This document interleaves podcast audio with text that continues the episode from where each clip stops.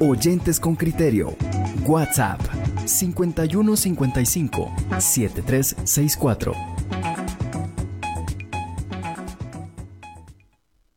Buenos días a, César Quirós, buenos días a Caro Vázquez Galicia, buenos días a Moisés Gómez desde la ciudad de Misco y buenos días también a Fernando Cabrera. Todos arrancan su mañana comunicándose con Radio con Criterio y ofreciéndonos información o sus opiniones y sus saludos en, en este día lunes. Eh, recibo información también mm, de parte del Partido Cabal. Están anunciando una conferencia de prensa para protestar en contra de, de lo que ellos ven como un esfuerzo por acallar la voz de la prensa, lo cual significa, dicen, es acallar la voz del, del, pueblo y anunciarán una serie de medidas que van a desarrollar en contra de este esfuerzo del Ministerio Público y de un juez por, por silenciar a la prensa en Guatemala. Eh, solo Edmond Mulet como candidato a la presidencia y los partidos Semilla y Winac se han expresado hasta este momento respecto de ese, de ese esfuerzo que realiza el Ministerio Público. Eh, los otros partidos han permanecido en silencio en, en torno al tema. Muy bien, pues ¿qué comentarios nos hacen ustedes por la vía mm, del WhatsApp? No hay instituciones malas o leyes malas, solo personas corruptas o fatales.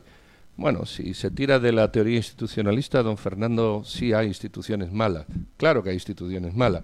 Y hay personas malas. Y hay instituciones buenas y personas malas y a la inversa. Con lo cual hace usted una matriz de dos por dos que solo funciona mm, o funciona principalmente cuando la institución es buena y es capaz de depurar las personas malas y evidentemente cuando la institución es buena y la persona es buena, entonces eh, hay una, una simbiosis perfecta muchas instituciones de este país se conforman sobre una base y unos principios que no son los mejores y la gente que entra normalmente es absorbida por esa dinámica eh, institucional que, va mal. Sí, y, leyes también. Pues, o sea, yo, yo, yo puedo comprender que quizá no se les puede dar una calificación moral a una institución ni una ley porque no son personas, pero sí hay leyes e instituciones que obstruyen, que, que, que obstruyen la justicia, por así llamarle, o, que obstruyen el buen actuar de los ciudadanos que sí quieren hacer bien y que a la vez permiten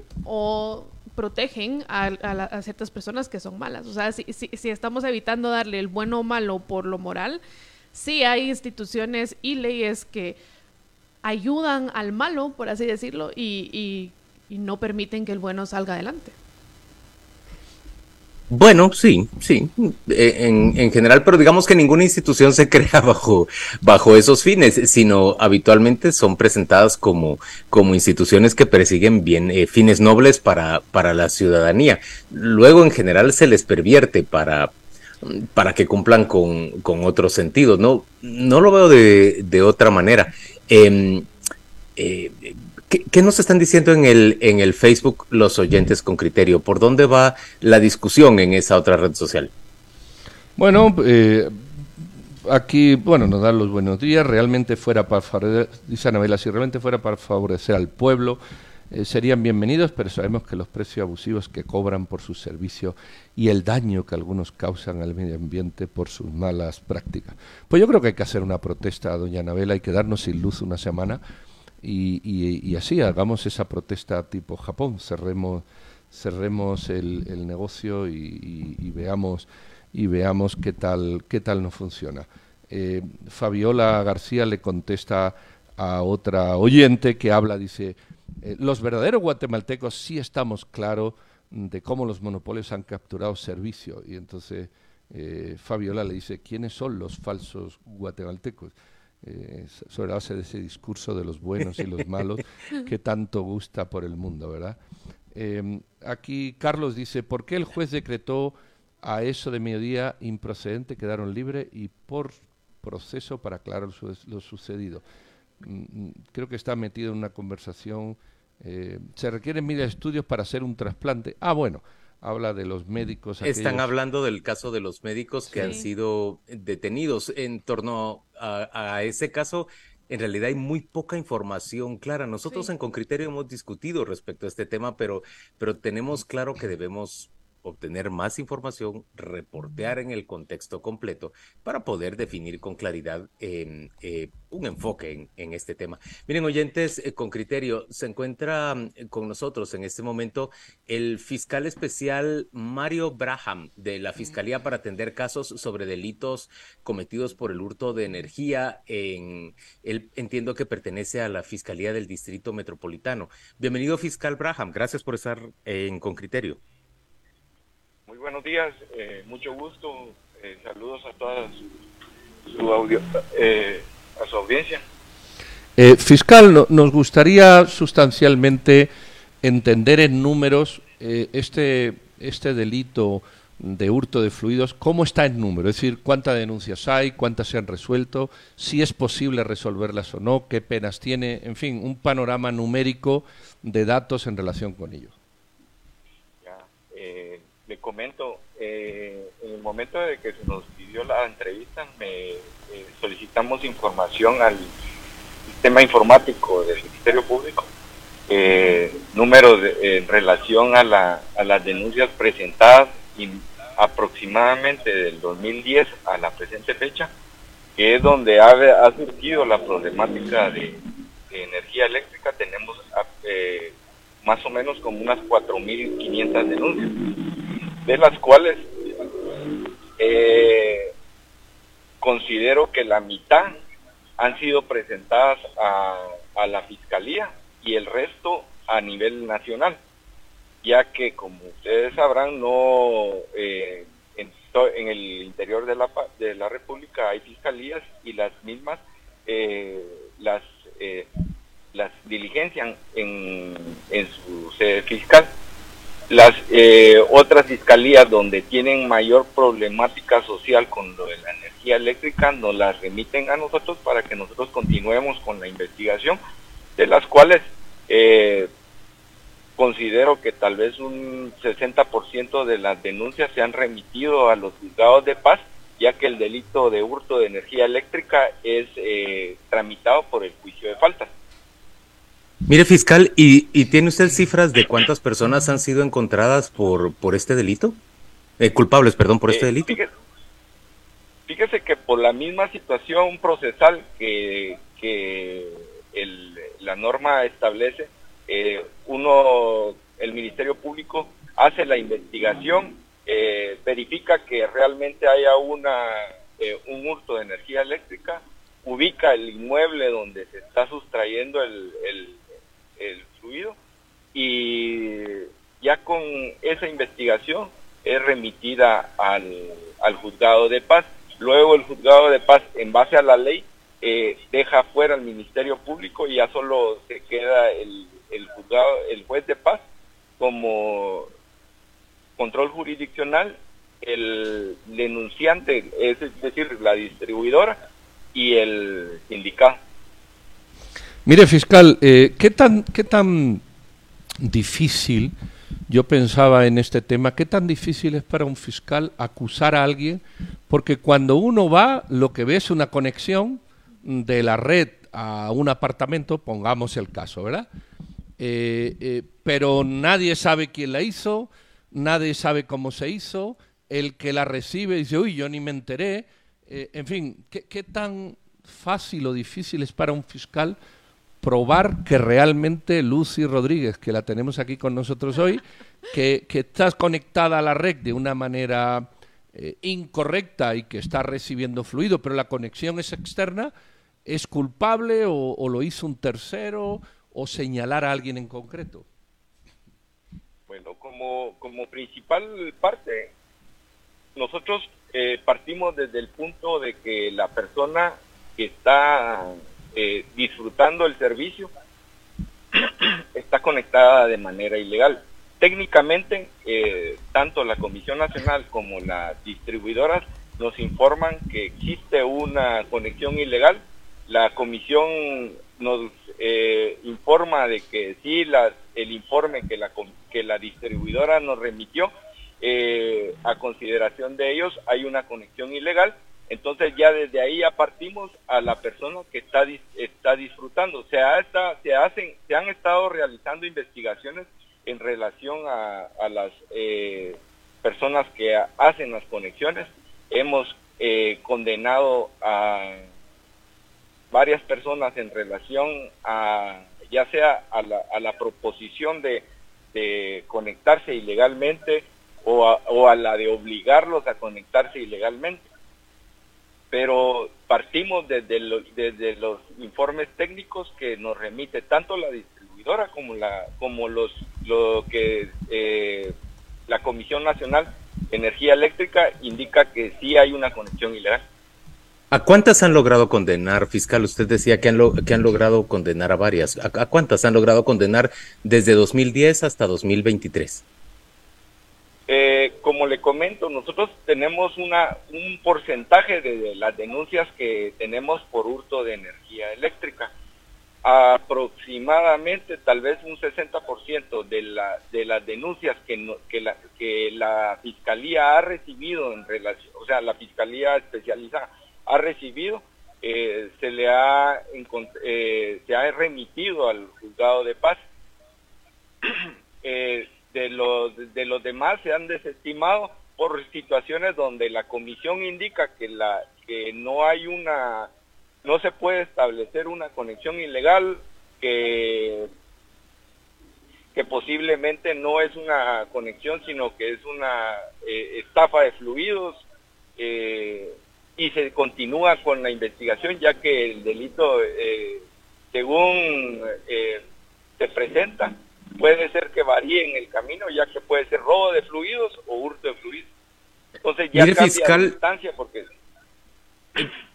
Estamos conversando de este tema. En, realidad no pensábamos arrancar la conversación con usted, pero agradecemos mucho que haya aceptado platicar hoy frente a los oyentes de, Con Criterio, porque el presidente Yamatei ha enviado en enero pasado al Congreso una iniciativa para hacer más severas las penas en contra de aquellos a quienes se considere culpables de, del delito de hurto de fluidos. Eh, ¿Usted cree que es que será eficiente trasladar este tipo de delitos de juzgados de paz, en donde se tramitan faltas, hacia juzgados de primera instancia, en donde se tramitan delitos.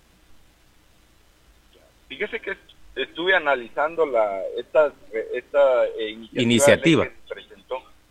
Eh, sí, eh, creo que ahorita pasó primera lectura, pero eh, lo que se crean son nuevas figuras en unos casos. En el caso de hurto de fluidos, lo que hacen es incrementar la multa, no, no variar el...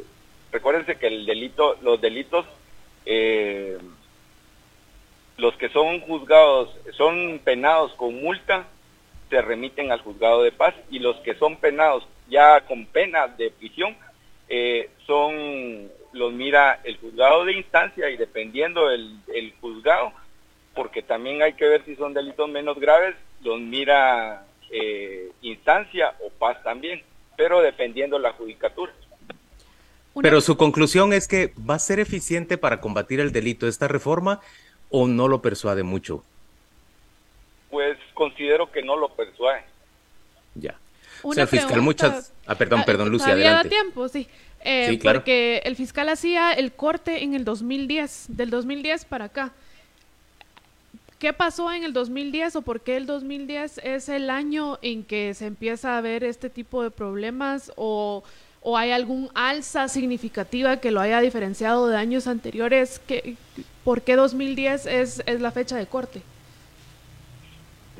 Pues mire, existen, existen bastantes eh, eh, tendencias en relación al desacuerdo social eh, empiezan a aparecer grupos en ese tiempo precisamente y es cuando se incrementa la, la, las denuncias por parte de las distribuidoras por el hurto de energía eléctrica.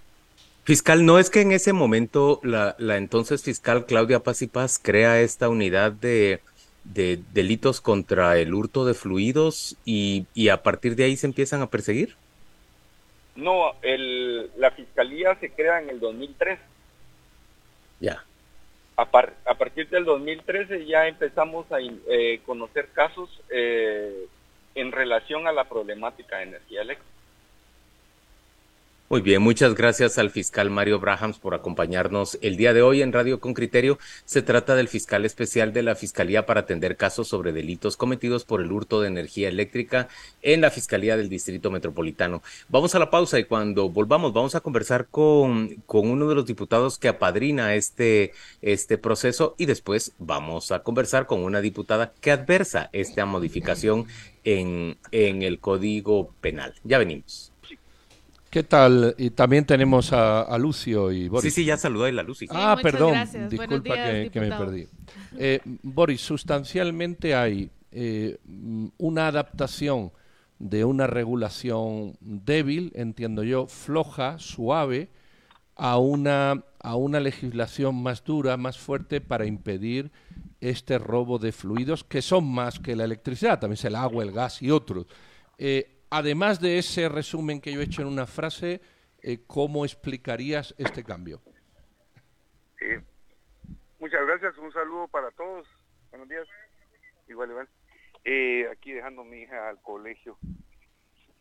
yo creo que se puede ver de dos, de dos perspectivas, Pedro. Existe la necesidad de regular lo que se está dando en el interior de la, de la República, del, principalmente del robo de, energía. Creo yo que en ese sentido, en ese sentido es que se hace eh, principalmente, digamos, esta, esta iniciativa de ley.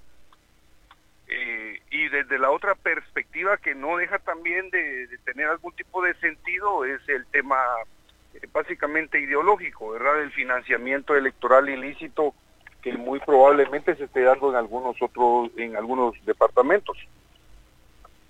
O sea que la iniciativa en realidad va dirigida a mm, procurar cortarle, según ustedes, un financiamiento electoral al movimiento de liberación para los pueblos. ¿Hay alguna evidencia de, ese financiamiento electoral? Yo considero, eh, Juan Luis, que, que es una, una, podría ser, podría ser una de las perspectivas, digamos, que se tenga eh, de acuerdo al conocimiento del financiamiento en algunos departamentos o en algunos municipios. Sin embargo, viéndolo desde el punto de vista económico, eh, este tipo de, actos ilícitos se está dando, hay personas organizadas cobrando, algunos probablemente estén financiando partidos políticos, otros son estructuras básicamente criminales, armadas, eh, y eso lo que al final está generando es eh, algún tipo de, de, no estabilidad en este tipo de negocios. Entonces, pero sí puede existir alguna perspectiva de que hay financiamiento por de, ese, de ese punto de vista, pero creo yo que no es, no es su totalidad, ¿verdad? Una pregunta. Eh, justo acabamos de cortar con un fiscal que ya nos ha contado acerca de cómo eh, se investigan estas, estas instancias y también cómo ya existe pues una fiscalía especializada para esto, etcétera. ¿Qué diferencia va a haber si esta iniciativa de ley se llega a aprobar con lo que ya existe? ¿Por qué, por qué si va a funcionar esa iniciativa de ley y no, y no funciona lo que hay ahora? ¿Cuáles son esas fallas que están buscando eh, resolver? Porque tengo entendido de que con la nueva iniciativa de ley lo que se está proponiendo es que existan sanciones o penas más graves que lo que existe ahorita, que, son, es tomado únicamente como un delito. Entonces eh, se ponen sanciones más graves, más fuertes eh, con las personas que hagan este tipo de, actos vandálicos. Ahora, a, la hora de, plantear que esta sería la solución, una pena más fuerte, eh, se hizo un análisis de cuáles son las causas de este tipo de comportamientos, a qué se debe eh, estas acciones, qué es lo que está motivando y cuál es la causa raíz. Porque yo creo que, y, aquí Pedro tampoco me va a dejar mentir porque esto se estudia mucho en políticas públicas, pero muchas veces la certeza de castigo y el enfrentar las causas del problema es mucho más efectivo que agrandar la pena o hacer una pena más grave. Les voy a comentar lo que estamos viviendo en el departamento de Chiquimula y no necesariamente tiene que ver con tema de partidos políticos. Por ejemplo, nosotros el año pasado, antepasado, eh, detectamos en solo un municipio eh, 3.500 servicios irregulares que se estaban dando en el municipio de Camotán, por ejemplo. Eh, nadie le podía entrar y el municipio de Camotán estaba en rojo, no existía decía el banco del Ban Rural, por ejemplo, que más se encuentra en el interior, no podía dar sujeto de crédito a la gente porque estaba en el municipio en, rojo. Y resulta que la gente que estaba organizada, es gente armada y que se dedicaba, por ejemplo, al tráfico de, drogas. Entonces, ¿cómo entrarle? Tuvimos que llevar ejército, tuvimos que llevar policía, tuvimos que llevar gente de Orsa, de Guatemala, porque creo que hasta estaba comprada la institución en, el departamento y tuvieron que hacer cambios para poderle entrar. Poderle ofrecer los servicios y que la municipalidad pudiera entrarle a instalar. Y ahorita actualmente, digamos que regularizamos Camotán, pero Jocotán tiene el mismo problema. Entonces tiene que haber algún tipo de sanción fuerte para este tipo de estructuras para que se deje de desincentivar el, este tipo de negocio. Están cobrando una mensualidad de 200, 200 sin conectarse a ningún tipo de contador. Le dice, mire, desconecte, nosotros le vamos a regalar y tienen cuota. Entonces, este tipo de crecimiento de estructuras no solo no hacen rentable a una empresa y, en este caso la energía, aparte de eso la encarecen por porque lo, están cobrando. Eso se está yendo para algún lugar y lo están cobrando y lo están cobrando a otros que sí tienen contador y tampoco, digamos, eh, pues eh, principalmente en el tema energético son empresas eh, extranjeras las que están invirtiendo. Ha cambiado de manos un montón de veces estas empresas precisamente por, por este tipo de, inestabilidad económica, ¿no? Eh, ¿Pero por qué cree usted, diputado, que, que, los de la propia empresa extranjera que, que distribuye la energía ahí en Chiquimula estaban vendidos? Dijo usted que estaban comprados a, a, esta, a estos grupos que roban energía. Y las personas que trabajan para la empresa. Ah, ya. O sea, se llega, ¿Qué lo hace pensar eso? A ser tan vulnerable que que le dicen a Chate, no mires, y hay mucha gente que está conectada en directo. Y mucha gente, y tiene que ver con, con, otro tipo de asociaciones, digamos, de actos ilícitos, porque para qué, no lo voy a decir, o sea, sí tiene que ver. ¿Con narcotráfico, cree usted? Eh, con narcotráfico, con lavado de dinero, con contrabando, o sea, hay, hay, son estructuras que se dedican a eso. Probablemente, Juan Luis, viéndolo, tal vez algún tipo ideológico político, algunos dirán, están financiando al MLP, probablemente en algunos otros departamentos o municipios, pero aquí lo que se da es otra cosa. Entonces, si esto se llega a expandir...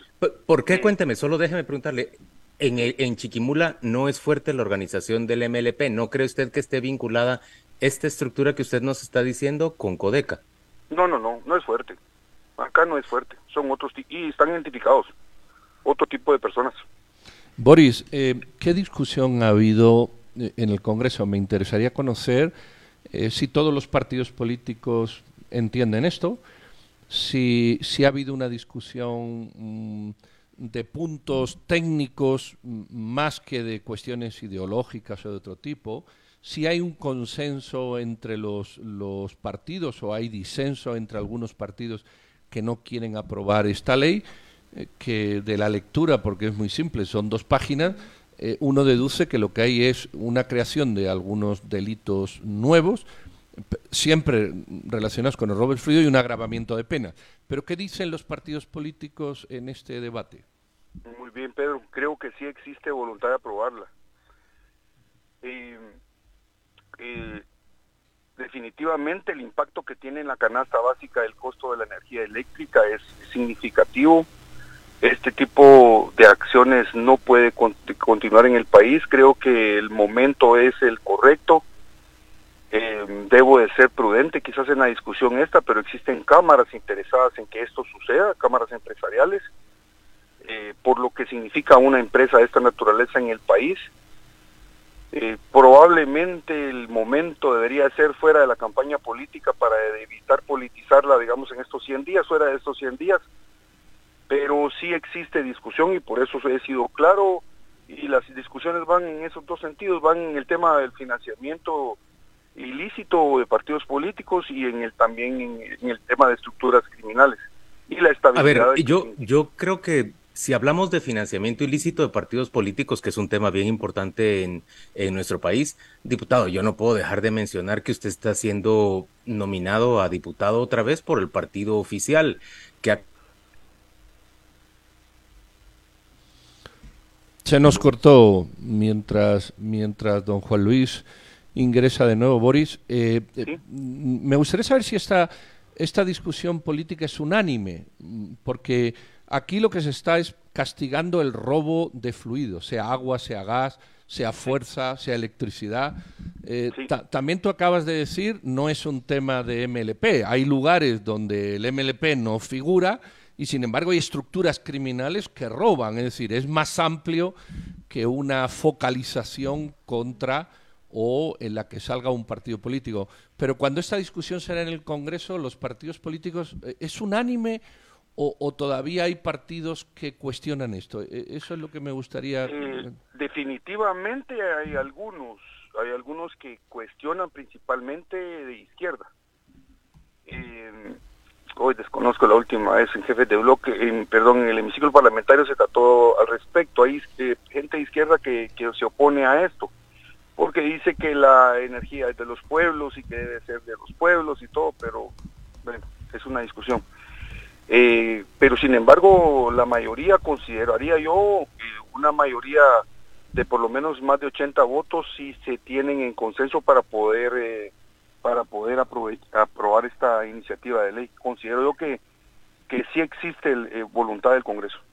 Diputado, cuando ustedes en el Congreso hablan de financiamiento electoral ilícito, mencionan que el partido oficial ha trasladado 3.100 millones de quetzales a los consejos de desarrollo y que eso les ha permitido que más de 120 alcaldes en funciones transiten hacia el, el partido oficial, el partido Vamos. ¿Eso no es también eh, aprovechamiento de una ventaja del uso de fondos públicos en una, en una campaña electoral? ¿E-, ¿Eso se discute?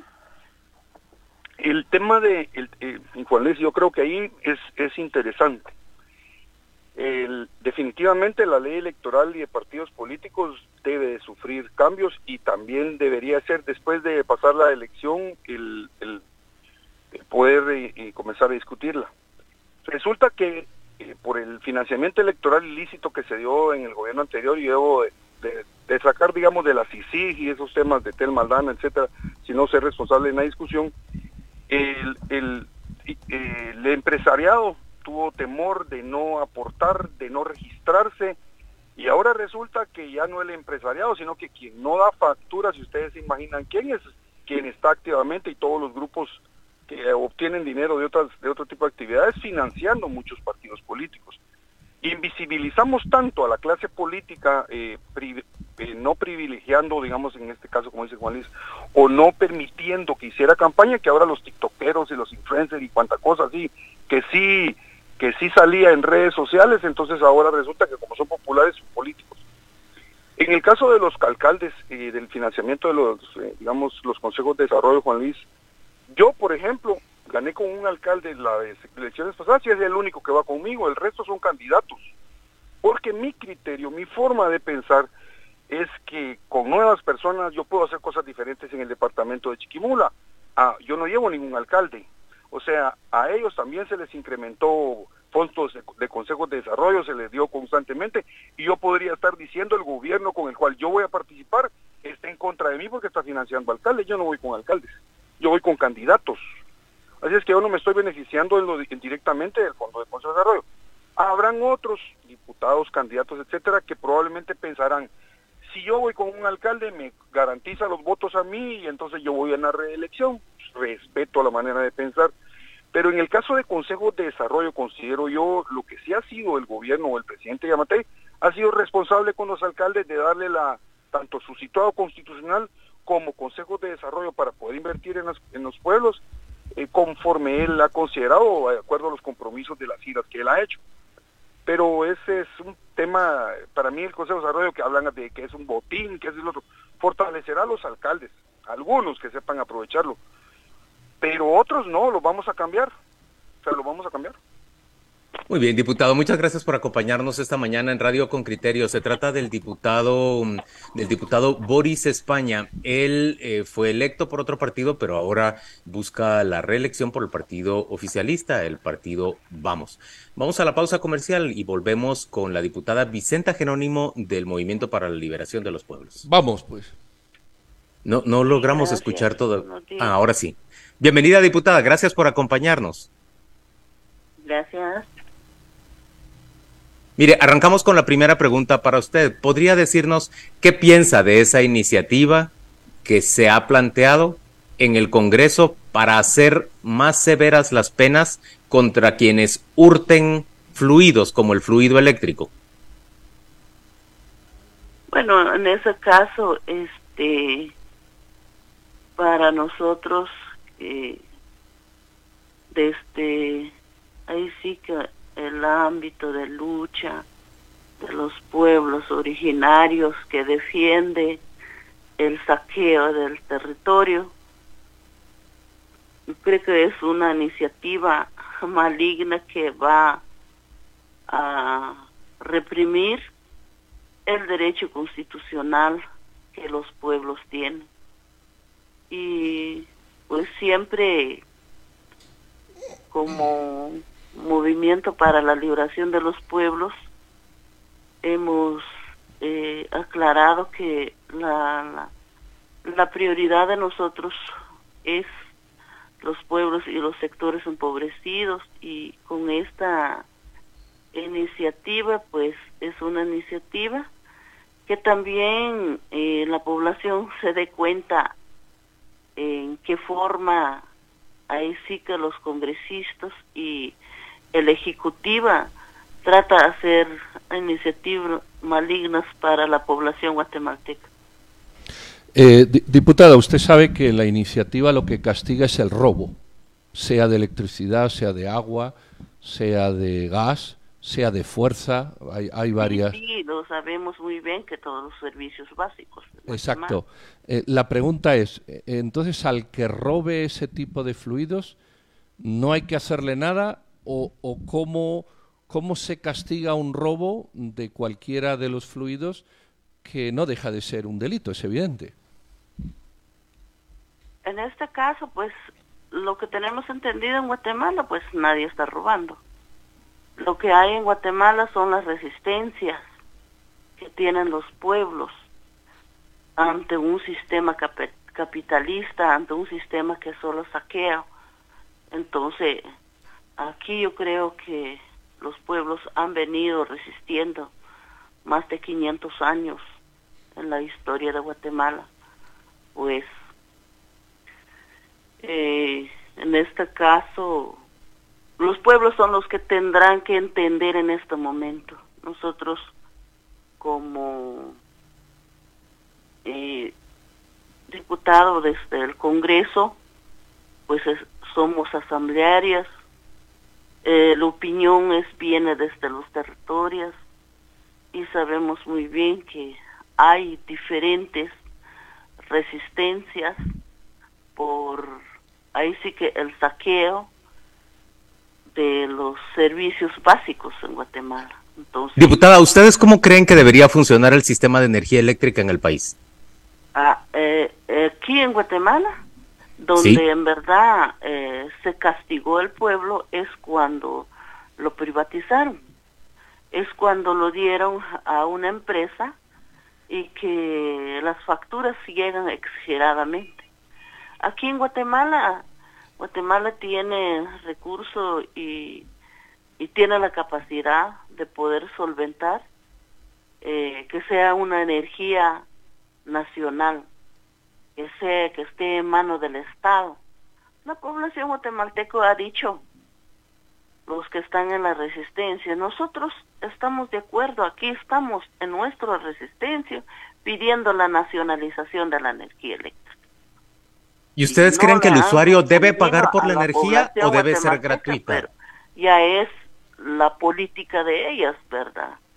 Entonces, aquí hay una petición fuertemente a la población guatemalteca sobre la nacionalización de la energía eléctrica. Y, y, la población siempre ha dicho, nosotros estamos de acuerdo de, de pagar la energía, sea nacional, que el dinero quede en Guatemala, que se invierta en, en salud, en educación, en otros servicios. Eso es la, la demanda de la población guatemalteca. Eh, diputada, cuando usted dice resistencia, yo, yo no entiendo muy bien el término. No entiendo si usted quiere decir, bueno, mm, mm, nos apropiamos de la energía porque estamos resistiendo. Eh, porque al final todas esas personas que resisten, según usted denomina la, palabra, lo que hacen es consumir a menor precio una cosa que producen otros. E, esa es un poco la, la, esencia del tema. Lo produce una empresa a 20 y ellos lo consumen a 5 bajo el concepto de resistencia. No solo está, como le digo, en la ley la, energía eléctrica, el agua y otras. Eh, eh, hay que hacerlo todo estatal eh, y una vez que se haga estatal, ¿cómo piensa su partido pagar la factura? Porque la energía eléctrica hay que pagarla, el agua hay que pagarla. O, ah, supuestamente hay que pagarla, pero cuando es nacional. Pero cuando está en mano de una empresa que solo saquea en Guatemala, es por lo mismo. Por eso le dijo, no sé si se entienda, que la población tiene una demanda, la nacionalización de la energía eléctrica. Entonces, sí, hay que pagarlo, ¿cómo no? Porque sea nacional. Que sea los fondos quedan para servicio a otros servicios básicos en Guatemala, no como lo que está en este momento, ¿verdad? Entonces, es un tema mm, eh, para nosotros eh, no tan preocupante, porque ahorita es el momento que los, eh, ahí sí que diputados se van a declarar en contra de la población en este momento. Diputada, una pregunta. Eh, antes de hablar con usted hablábamos con el diputado Boris España, que nos pintaba cómo estaba la situación en Camotán y Jocotán donde él dice que el movimiento de liberación para los pueblos no es tan, no, tiene tanta presencia. Y que él estaba pensando en esas comunidades a la hora de, proponer esta ley o de apoyar esta ley, porque al parecer en esas comunidades grupos organizados eh, que se dedican a narcotráfico o a otras actividades criminales se están apropiando de la distribución de energía eléctrica. ¿Qué piensa de esos casos donde no es la resistencia de los pueblos, como usted le está llamando, quienes están eh, apropiándose del, fluido eléctrico, sino son eh, otras organizaciones, y en este caso organizaciones criminales, como está aseverando el diputado de España? Eso, eso es un, eso es un tema también tan importante. debería de haber una monitorea donde qué está pasando al interior del país quiénes son los que están ahí, porque es cierto, hay una resistencia, pero también hay otra par a la par, ¿verdad? También que nosotros hemos eh, dominado que aproveche de la resistencia, ¿verdad? Entonces, esa es otra parte también, ¿verdad? Entonces, eh, debería de, como le digo, debería de ver una monitorea primera qué es lo que hay en el interior del país de Guatemala. Diputada, usted, ya no... hay muchos eh, resistencias, hay muchos eh, problemáticos, incluso hay también la persecución por el mismo Estado. Entonces, eh, es cierto como lo que, bueno, se dice, ¿verdad? pero ah, también hay que determinarlo.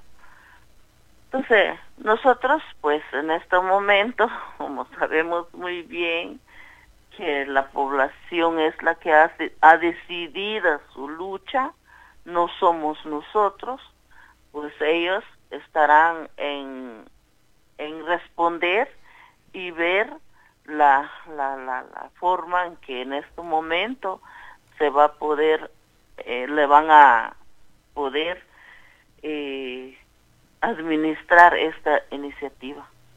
Diputada, entiendo que usted no va a buscar la reelección al Congreso de, de la República. ¿Por qué razón no va a buscar su reelección? Nosotros somos asamblearios. Nosotros no podemos estar eh, en un solo eh, cargo sino nosotros somos asamblearios. Hoy puede estar en el Congreso, mañana puede estar en la lucha. Así nosotros eh, estamos claros que nuestra lucha no somos un partido político, somos movimiento, somos instrumento político de los pueblos en Guatemala, habemos muchas, muchas y muchos eh, que estamos preparados para poder hacer un cambio en este país. Entonces, por lo mismo, eh, no, pues, no, no, no buscamos puesto, no buscamos eh, un cargo, sino si nos quedamos dentro del movimiento a la lucha de los pueblos, con los pueblos, no hay problema. Si nos eligen desde un congreso, también, ahí sí que la lucha ante un gran monstruo también, ¿verdad? Entonces, nosotros no somos partidos politiqueros, ¿verdad? Que solo buscan, solo buscan eh, puestos, buscan cargos para, ahí sí que sus bienes, porque ni, para eso el pueblo, entonces, es por lo mismo. Diputada Jerónimo, gracias por acompañarnos esta mañana en Radio con Criterio. Se trata de, de, la diputada Vicenta Jerónimo del partido Movimiento para la Liberación de los Pueblos. Vamos a la pausa. Volvemos con las opiniones de nuestros oyentes. Después de una pausa comercial, volvemos con más de Con Criterio, aquí en el 889. ¿Quieres comprar o vender criptomonedas? CoinCaex es la manera más fácil, rápida y segura de adquirir o vender criptos. Somos líderes en Centroamérica en compra y venta de Bitcoin. Regístrate en www.coincaex.com y comienza a generarle valor a tu esfuerzo. Llámanos al 2508-8774. Coincaex.com. Facilitamos el intercambio de valor. Hoy es noche de party. Me voy a echar los tragos inteligentemente. Y mañana a trabajar tranquilo. A ver, aquí va mi Party Smart. ¿Ya comenzaron, mucha? Ahí te recordás de tomarte tu Party Smart. Sí, Party Smart es la primera de la fiesta. Después de una noche de party, a trabajar sin goma ni dolor de cabeza. Party Smart, para una mejor mañana después de... Estamos de vuelta con más del programa Líder de Opinión en nuestro país. Con criterio, por Fabulosa 889. Oyentes con criterio. WhatsApp 5155 7364. Tenemos muchas opiniones de, de nuestros oyentes, pero Lucy y, y Pedro, arranquen ustedes. ¿Cuál es